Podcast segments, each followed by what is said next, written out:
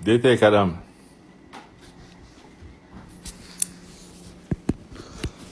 Boa noite.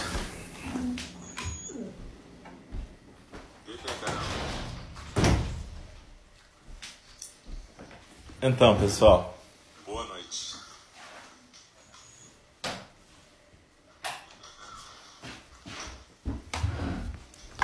Vamos voltando aqui com a fala do Dharma. E estamos naquele momento de aquecimento. Aquele momento em que a gente está se preparando para continuar a nossa programação da noite aqui, no nosso NID virtual. Então, procure arrumar o seu lugarzinho. Procura se sentar num lugar tranquilo. Se você já estava na meditação, você já está na vibe da fala do Dharma. O importante na fala do Dharma é a gente perceber que a fala do Dharma é uma forma de zazen, na verdade. Então a gente tem que achar a mesma coisa, um lugar tranquilo, você pode sentar na forma oriental, de perna cruzada, com o quadril um pouco mais acima das pernas, ou pode sentar na forma ocidental, na cadeira, com os pés no chão, as coxas paralelas ao chão, tronco ereto, mas sem tensão, os ombros soltos, o peito aberto, a mão direita sustentando a mão esquerda naquela postura, naquele mudra que a gente chama, com os polegares unidos. Você pode inspirar e expirar e procurar sentir a sua respiração tranquila enquanto o seu corpo vai se aquietando e você vai entrando em zazen novamente, deslizando na sua expiração e se aquietando no centro. A gente vai fazer agora a fala do Dharma. Eu lembro que a meditação anterior, que foi a meditação do luto, também vai estar lá no, aqui no Showreel, em Mixel. Você pode achar no Showreel ou pode achar também no SoundCloud de Alcio Braz e Eido Sorro. Tanto a meditação do luto, como todas as anteriores, como também a fala do Dharma de agora, a fala do Dharma que vai continuar o estudo de Na Beira do Abismo, da Joan Halifax Roshi, nossa professora lá dos Estados Unidos do PAI. Então, a gente está estudando esse livro, chama Standing at the Edge, e a gente está lendo o capítulo sobre integridade, tão importante nesse momento. Tudo isso está gravado em ND, no, lá no SoundCloud, Alcio Braz e do Sorro, ou aqui no Showreel. E é sempre gratuito e a gente lembra para vocês que sempre vai ser, mas quem puder contribuir com a NND, você pode entrar em www.nnd.org e tem lá a orientação de como fazer doação, que é uma doação importante para manter o nosso tempo, as pessoas que estão cuidando lá, nosso irmão Diego, Mariana, a Prandara, e enfim. A gente Como eu falei, a gente tá no. Eu estou aqui no meio do mato e tem cachorros, então de vez em quando vocês podem escutar latido de cachorro tranquilo, faz parte, assim como outros barulhos, mas isso não importa muito. Procura ficar no seu zazen, deslizar na inspiração e na expiração e não se preocupar com todos os ruídos. Eu sempre digo que os ruídos da mente são muito mais fortes que os ruídos de fora, né? Mas, então, é, eu também falei antes da fala do Dharma, eu falei que a nossa irmã Débora Bolsonaro, que mora no Canadá, vai oferecer um curso, algumas aulas de terapia somática, na terapia específica que ela ensina. Ela vai anunciar no site dela, que depois eu vou avisar para vocês. A gente vai avisar. Mas ela também ofereceu o, o o ganho que ela oferia, ela vai oferecer para a ING como doação. Eu agradeço muito isso a ela e a vocês também. Então, também, além disso, eu agradeço o fato de vocês estarem aqui praticando e a gente poder praticar junto no nosso Zendô virtual. Então, deslizando na expiração, a gente se aquieta no centro. Normalmente, a fala do Dharma, a gente lê um sutra. Meu nome é Álcio, hoje é 13 de maio de 2020. Eu sou um dos professores de Indi. E normalmente quando a gente vai fazer uma fala do Dharma, a gente coloca as mãos em gachô, ou seja, as palmas unidas naquela posição de prece, mãos em prece, e a gente recita o verso da abertura do Dharma, né? Normalmente a gente recita junto esse verso. E no final, quando acabar a fala do Dharma, a gente recita junto os quatro votos dos Bodhisattvas. É, hoje a Luna está um pouco excitada, eu não sei. Deve ter muita gente de várias dimensões praticando conosco. Os cachorros são sensíveis, né? Então vamos lá. E então a gente recita junto o começo e o fim. E o último versinho, a pessoa que é o Dikdo, que no caso hoje eu sou não só o Dikdo que toca o sino, mas também sou a pessoa que está fazendo a fala do Dharma. Então vamos lá, a gente vai convidar o sino a soar para começar a falar do Dharma e depois a gente vai terminar com o sino de novo, recitando juntos.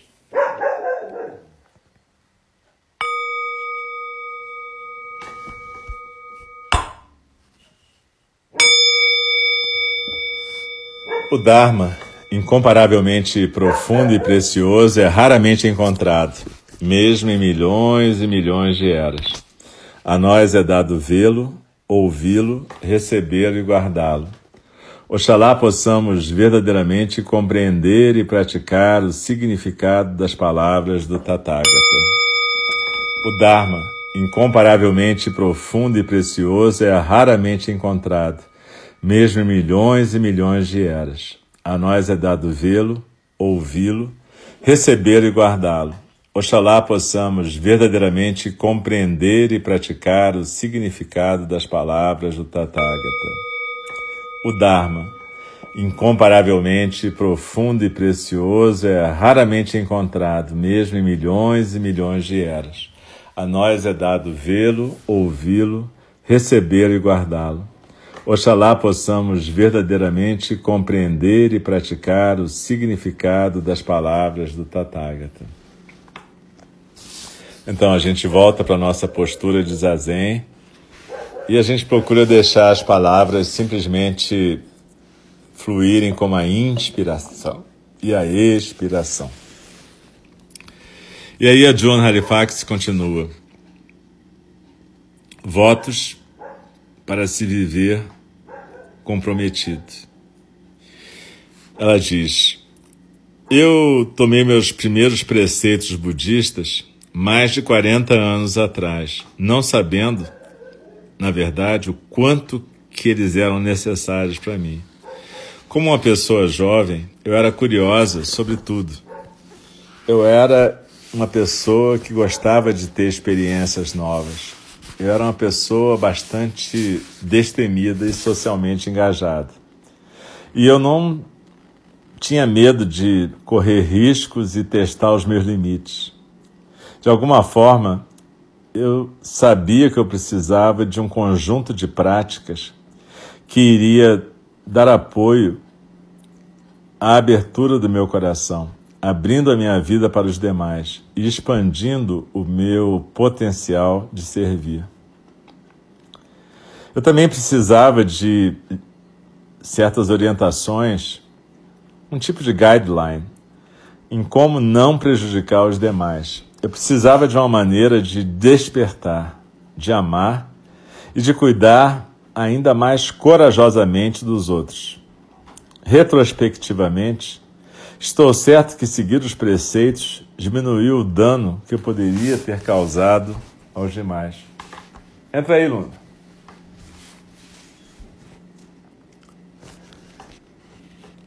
Eles também, os preceitos, me serviram como um caminho para testar e fazer crescer a minha integridade no caminho de um outro tipo de liberdade.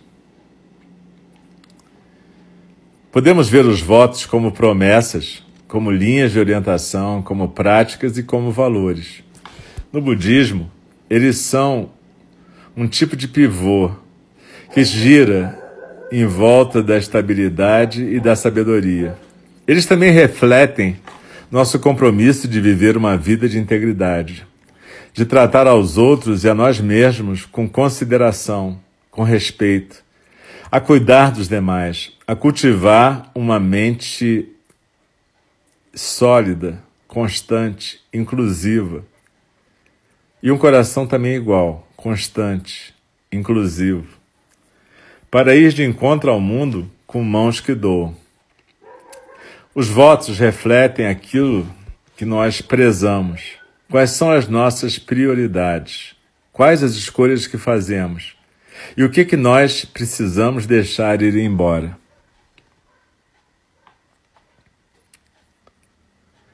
Quando eu não tenho muita certeza sobre qual caminho seguir, eu posso perguntar a mim mesmo: o que que o Buda faria?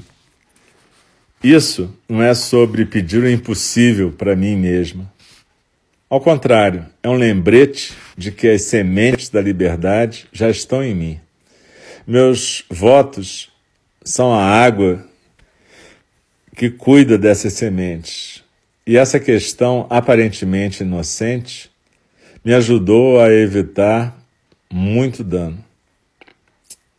Para tornar fácil lembrar os cinco preceitos do budismo, eu fiz uma versão que é muito simplificada dos cinco preceitos originais do budismo, mas ainda assim cobre bastante terreno.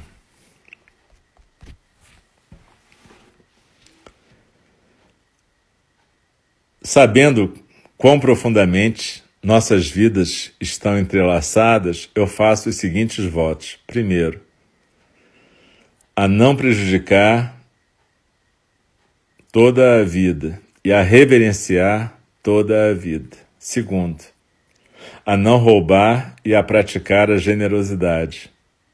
Terceiro, a evitar má conduta sexual e a praticar respeito, amor e compromisso. Quarto, a evitar fala prejudicial e a falar de uma maneira clara, verdadeira e construtiva. E quinto, a evitar intoxicações e cultivar uma mente sóbria e transparente. Esses cinco votos já dão bastante material para alimentar uma vida de prática. Eles podem servir como uma bússola moral que nos mostra o caminho e nos dizem quando estamos nos perdendo. Quando nós os seguimos, usualmente a gente pode ficar firme na beira do abismo e pode evitar cair no sofrimento moral. Essa fórmula não é uma fórmula à prova de erros, é claro. Nós somos humanos e não podemos manter os preceitos perfeitamente e nem sempre viver pelos nossos valores. Mas eu aprendi, após muitos anos, que a gente precisa manter a intenção de praticá-los. A gente precisa fazer o melhor que podemos, não importa como.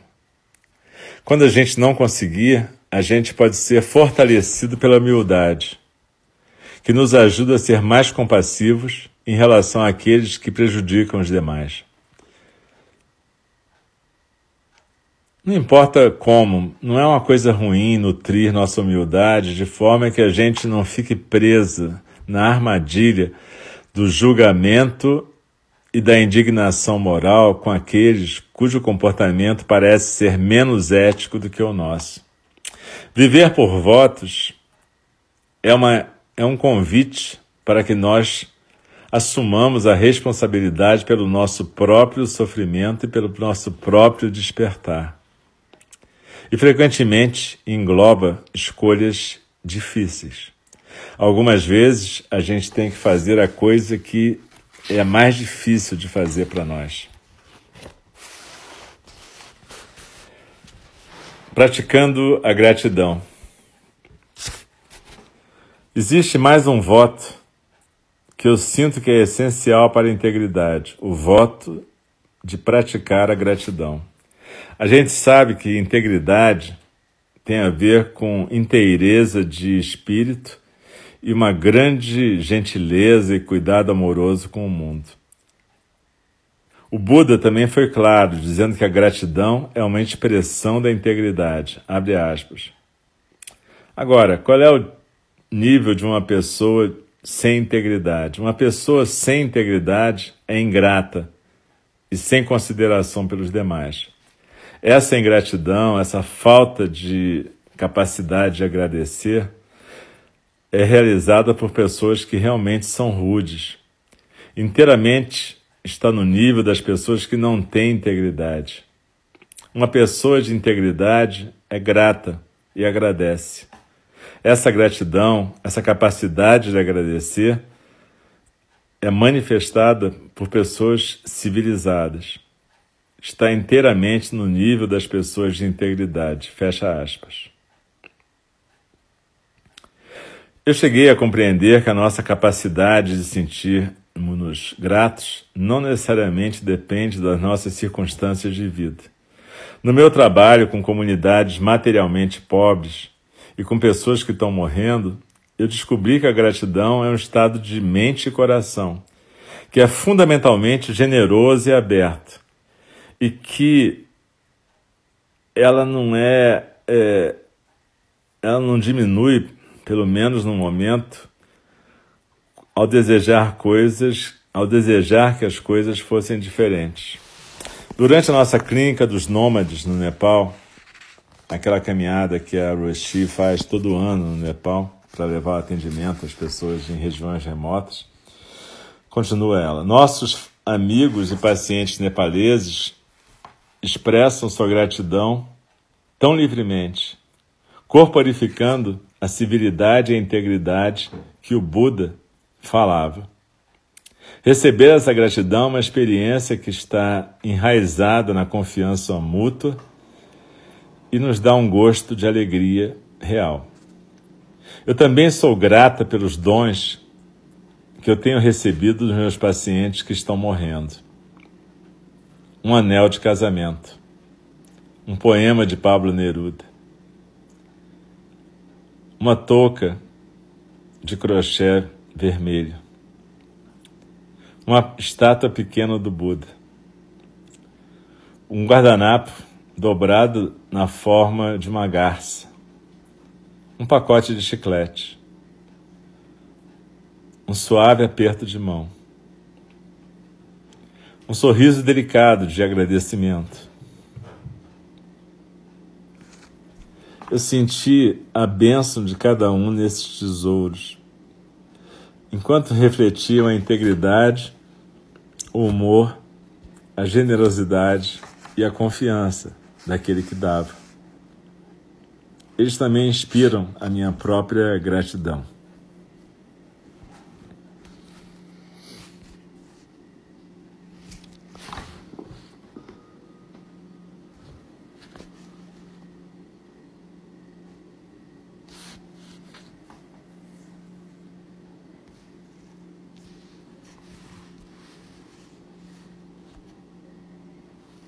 Alô?